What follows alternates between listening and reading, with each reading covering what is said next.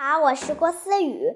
我今天要给大家分享的故事是盘盘古开天地的故事。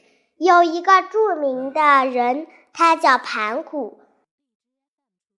盘古他在一个黑暗的洞里。有一天，盘古醒来了，看见洞里黑漆漆的，就拿起大斧头，把它分成了两半。后来，地和天分开了，盘古和他们再合住，盘古就用他的头顶着天，用他的脚踩着地。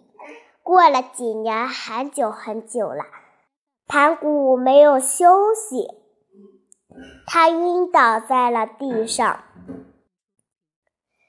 他的身子将把这一切变成美妙的世界，将这一切把我们所有看见的东西都变成了美美的。好啦，今天的故事就到此结束啦，讲的是盘古开天地的故事。